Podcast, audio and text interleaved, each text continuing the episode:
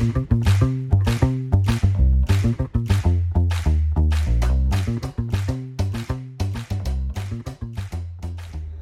拉成语值，成语往往有迹可循，一旦点通就豁然开朗。诀窍就在于深入了解，灵活运用。大家好，我是拉拉老师。我们今天要讲的成语是“心旷神怡”。心旷神怡，心旷神怡指的是心情开朗、精神愉悦。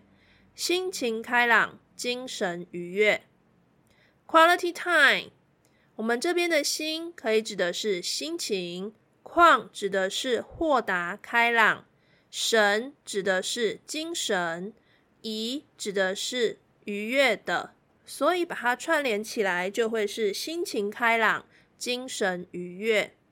你可以看一下成语的架构，一三跟二四如果合在一起，可以成为常用的词的时候，它们通常会是连贯性或者是相似性的。像这边的心神连在一起，它是我们常用的词。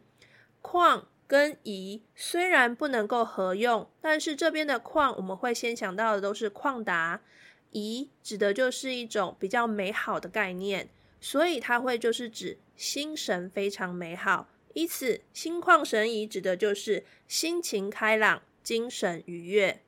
以上是今天的 Quality Time，欢迎你上我们的拉拉成语值粉丝团留下你的创作。因为只有不断的练习，才能够拉伸你的成语值哦。我们下次见。